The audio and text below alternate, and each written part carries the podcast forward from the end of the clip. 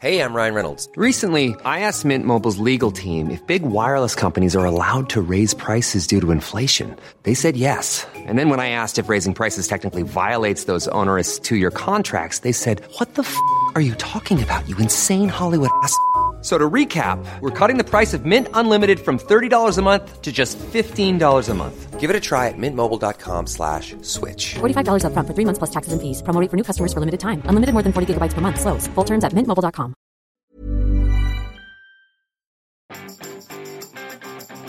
Vous écoutez un podcast offert pour le Black Friday. Bonjour, bonjour, bonjour, bonjour. C'est Bertrand, votre coach web. Bienvenue dans ce nouvel épisode du podcast, épisode 286. Et oui, aujourd'hui, c'est jour de Black Friday. J'enregistre le jour du Black Friday. Alors on pourrait dire que le podcast est gratuit, mais en fait vous savez qu'il est toujours gratuit. Euh, vous savez aussi tout le bien que je pense du Black Friday. Enfin j'avais fait un épisode il y a un an pile, l'épisode 139 sur le Black Friday et sur pourquoi finalement? Certains commerçants, certains vendeurs euh, font des grosses promotions de Black Friday mais qui ne leur servent pas franchement à euh, tenir leurs objectifs. Donc je vous renvoie sur cet épisode là pour vous dire ce que je pense du Black Friday parfois pour certains vendeurs. Alors je n'ai rien à vous vendre de spécial aujourd'hui, j'ai un petit truc à vous offrir quand même. J'ai compilé dans un petit PDF un an d'idées de sujets pour votre blog, votre podcast, votre chaîne YouTube. C'est à télécharger sur mon site votrecoachweb.com slash un an contenu, le 1 soit en chiffres en lettres, ça marche dans les deux cas, et puis vous pourrez télécharger ce document. Aujourd'hui, comme c'est jour de Black Friday, j'ai décidé de vous parler un petit peu de vente et de commerce justement, euh, car en fait il y a un certain paradoxe, notre société est obsédée en partie par ce commerce, euh, mais franchement ce commerce n'a pas forcément une bonne image. Euh, nous sommes des consommateurs au quotidien, nous passons des journées entières hein, chaque année à faire des courses, du shopping, acheter des produits, des services, des applications, du matériel au boulot, hein, euh, tout un tas de, choses.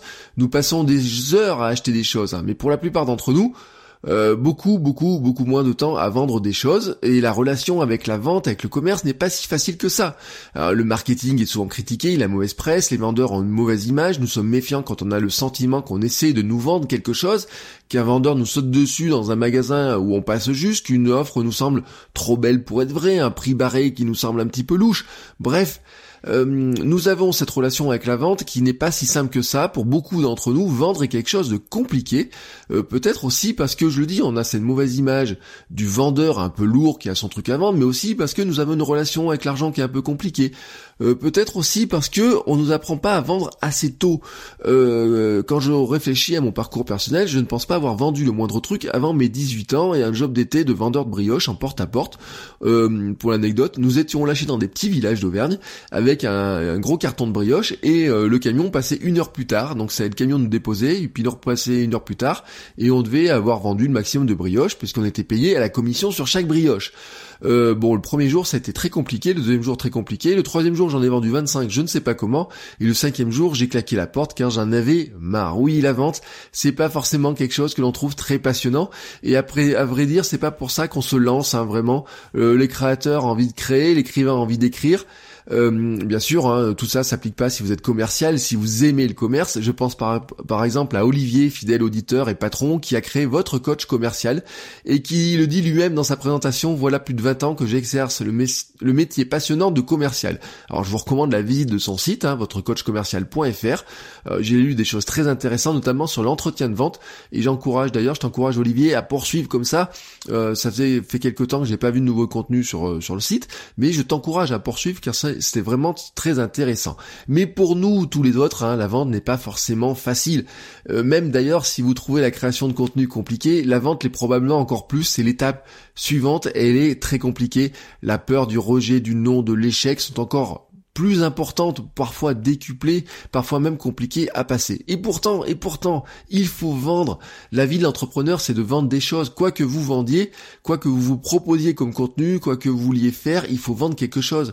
Si votre objectif est de vivre de vos contenus, vous devez vendre quelque chose.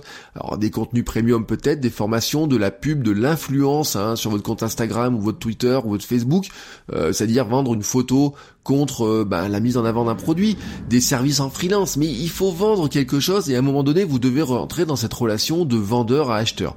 Si vous ne vendez pas, pas de revenus, impossible de vivre, pas de temps pour créer de nouveaux contenus, pas d'investissement possible dans du matériel, rien, et au bout d'un moment vous ne serez plus un créateur de contenu qui attend de créer du contenu, mais vous devrez aller trouver du boulot ailleurs et donc travailler pour quelqu'un d'autre.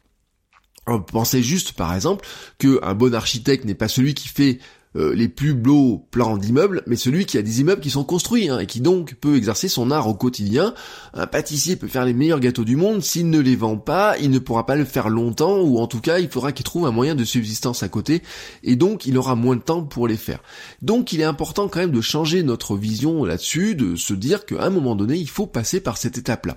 On pourrait voir d'ailleurs la vente comme la confrontation de deux intérêts, et c'est là-dedans que je voulais venir, c'est que un vendeur, euh, la confrontation des deux intérêts c'est quoi? Si vous dites, bon, il y a un vendeur qui a un produit à vendre avec une marge et une commission, a un acheteur qui a un produit à acheter par nécessité ou envie. Et dans tout acte d'achat, quand on y pense nous, en tant qu'acheteurs, nous sommes concentrés avant tout sur nos propres ressources. Pourquoi nous achetons? Est-ce que nous prenons un risque en achetant? Est-ce que ça nous fait plaisir de l'acheter? Est-ce que ça euh, correspond à un vrai besoin ou pas? Nous nous soucions euh, franchement, pas vraiment de la commission du vendeur, de la marge du fabricant, et même souvent des conditions de travail pour fabriquer et acheminer ce produit. Euh, après, derrière, nous, nous disons que le vendeur, il a un petit peu la même chose. Il se soucie pas de savoir si on a de l'argent ou pas pour l'acheter, euh, si on en a vraiment besoin ou pas. On se dit, bah lui, il a un truc à nous vendre, alors il essaye de nous le vendre. Euh, justement, on pourrait changer de vision et on pourrait se dire que finalement, à un moment donné, la vente, c'est aussi l'alignement des objectifs du vendeur et de l'acheteur. Et construire cette fameuse relation gagnant-gagnant dont on parle souvent, mais qui est pas si euh, facile que ça à faire quand on va dans un magasin classique, on n'a pas l'impression de la vivre. Alors, je vous donne un exemple, j'ai lu il y a pas longtemps des discussions sur des personnes enfin entre des personnes qui avaient acheté des formations, vous voyez par exemple, euh, sur divers sujets, mais en fait au bout d'un moment leur discussion c'était de dire bah, qu'il les trouvait euh, pas très chères mais pas très pertinentes, vides, qui leur permettaient pas de faire grand chose, que certains en avaient acheté euh, plusieurs, même pas mal, et leur conclusion c'était que finalement ils s'étaient fait piéger par un vendeur, ils s'étaient fait piéger par un vendeur qui était probablement un très bon vendeur mais qui vendait un petit peu du vide. Et ils ont, se sont dit on retombera pas dans le piège et on ne va pas recommander cette personne-là parce que franchement elle nous a vendu du vide. là vous perdez des ambassadeurs et vous gagnez surtout des gens qui sont pas très contents et qui sont pas capables de vous recommander à leurs amis, à leurs contacts. Et c'est là où il y a un vrai souci, c'est-à-dire qu'il y a des gens qui sont des très bons vendeurs, mais qui n'ont peut-être pas des choses très intéressantes à vendre, et puis vous dites que vous, vous aimeriez avoir des choses intéressantes à vendre, mais vous ne savez pas comment les vendre. Alors quand vous imaginez quoi vendre, comment et à qui, Pensez finalement comment aligner ces objectifs. Ceux de votre client et les vôtres. Comment vous alignez ces objectifs Comment finalement vous êtes capable de vous dire si je vends quelque chose c'est pour pouvoir continuer à faire du contenu, mais si je vends quelque chose c'est aussi pour pouvoir vraiment aider la personne qui va l'acheter à faire de nouvelles choses, quelque chose qu'il ne sait pas faire, quelque chose qu'il veut apprendre à faire, quelque chose qu'il n'a pas le temps de faire, quelque chose qu'il n'a pas peut-être pas envie de faire et je le déleste d'un certain travail. Mais en fait vous l'aidez et comme vous l'aidez, bah, quelque part ça mérite, on va dire, hein, on, on dit que ça mérite salaire. Oui, ça mérite quelque part que quelqu'un vous paye pour faire ce que vous l'aidez à faire et L'idée, ça serait de voir comment vous allez dépasser cette urgence du chiffre d'affaires court terme, à vous dire il me faut absolument tant d'argent et puis je me préoccupe pas trop du reste, mais finalement satisfaire ses clients sur ce long terme en leur proposant des choses qui leur apportent vraiment de la valeur et qui les aident vraiment à faire des choses qu'ils ne savaient pas faire, qu'ils ne pouvaient pas faire. Et c'est ainsi que vous allez pouvoir quelque part vous mettre dans cette relation gagnant-gagnant. Alors quand vous pensez à la vente, mettez-vous dans la perspective de votre client et vous pourriez lui dire des choses. Comment puis-je vous aider à atteindre vos objectifs? Comment je puis vous aider vraiment à m'acheter quelque chose qui va vous permettre d'atteindre vos objectifs? Et ainsi, Surtout, hein, le but du jeu, c'est surtout ne vous contentez pas de le dire, mais faites-le. Mais ainsi, finalement, vous arriverez à vous mettre dans une perspective où vous trouverez, où vous trouverez logique, quelque part, que vous arrivez finalement à vous entraider en passant par cet acte de vente et d'achat.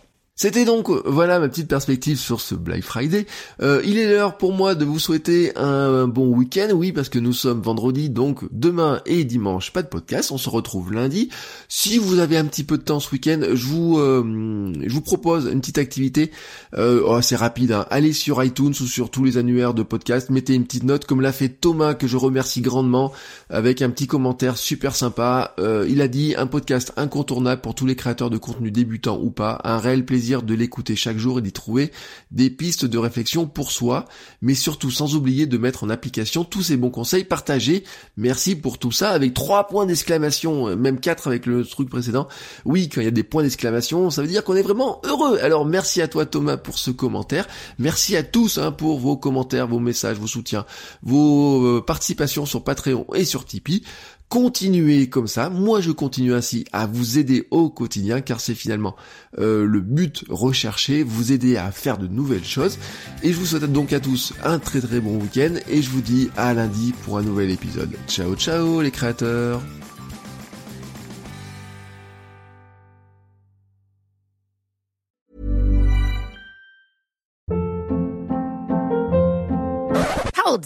What was that? Boring. No flavor. That was as bad as those leftovers you ate all week. Kiki Palmer here, and it's time to say hello to something fresh and guilt-free. Hello Fresh. Jazz up dinner with pecan-crusted chicken or garlic butter shrimp scampi. Now that's music to my mouth. Hello Fresh. Let's get this dinner party started. Discover all the delicious possibilities at hellofresh.com.